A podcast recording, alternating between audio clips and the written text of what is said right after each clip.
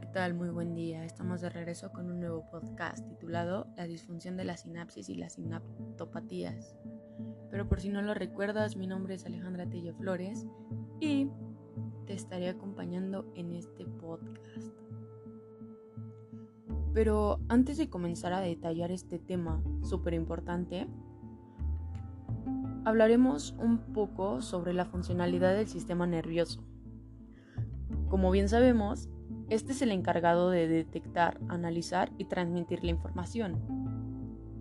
Y bueno, dirás, ¿y eso a qué viene el tema? Bueno, pues este es completamente importante para la funcionalidad de la sinapsis, ya que sin él no podrían existir la comunicación entre las células, las neuronas y todo lo referente al cerebro y nuestro sistema.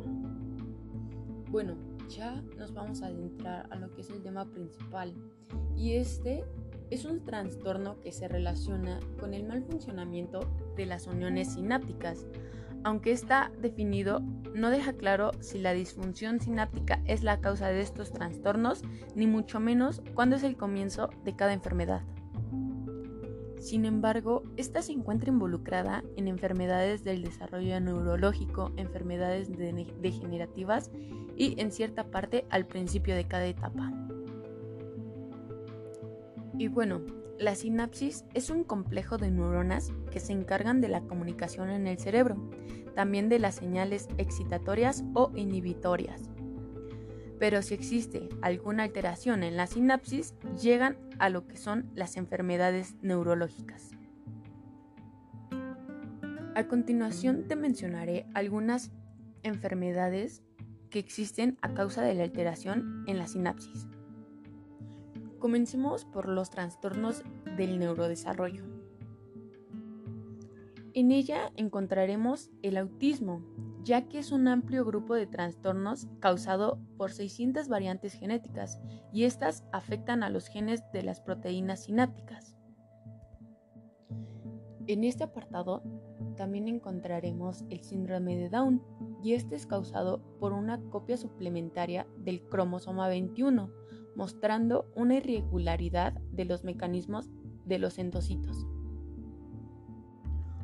Otra enfermedad causada por los trastornos del neurodesarrollo es la epilepsia, ya que es muy frecuente porque aparece en el desarrollo del cerebro y esta es producida por el aumento de la transmisión glutamatérgica y la disminución del GABA, aunque esta también puede aparecer después de un trauma, un infarto o una lesión cerebral.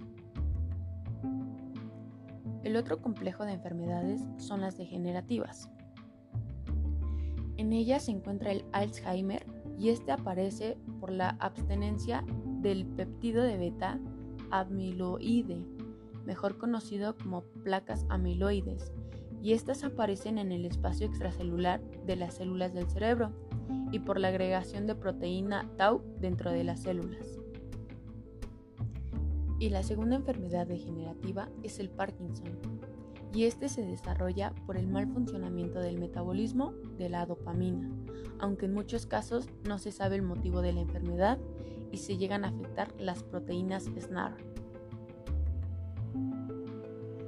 Resumiendo este tema tan complejo, podemos decir que el mal funcionamiento de tan solo un componente complica la funcionalidad molecular a nivel sináptico, afectando la comunicación neuronal y ocasionando diferentes tipos de enfermedades, ya sean de neurodesarrollo o degenerativas.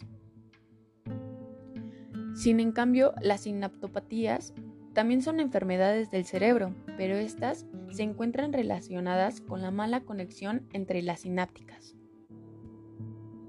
Y bien, estas enfermedades pueden venir en tu genética, así que cuídate y chécate.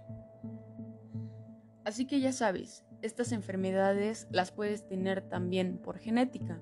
Te recomiendo que te cheques y te cuides. Fue un placer informarte sobre las disfunciones de la sináptica y qué enfermedades se relacionan con ella. Hasta la próxima.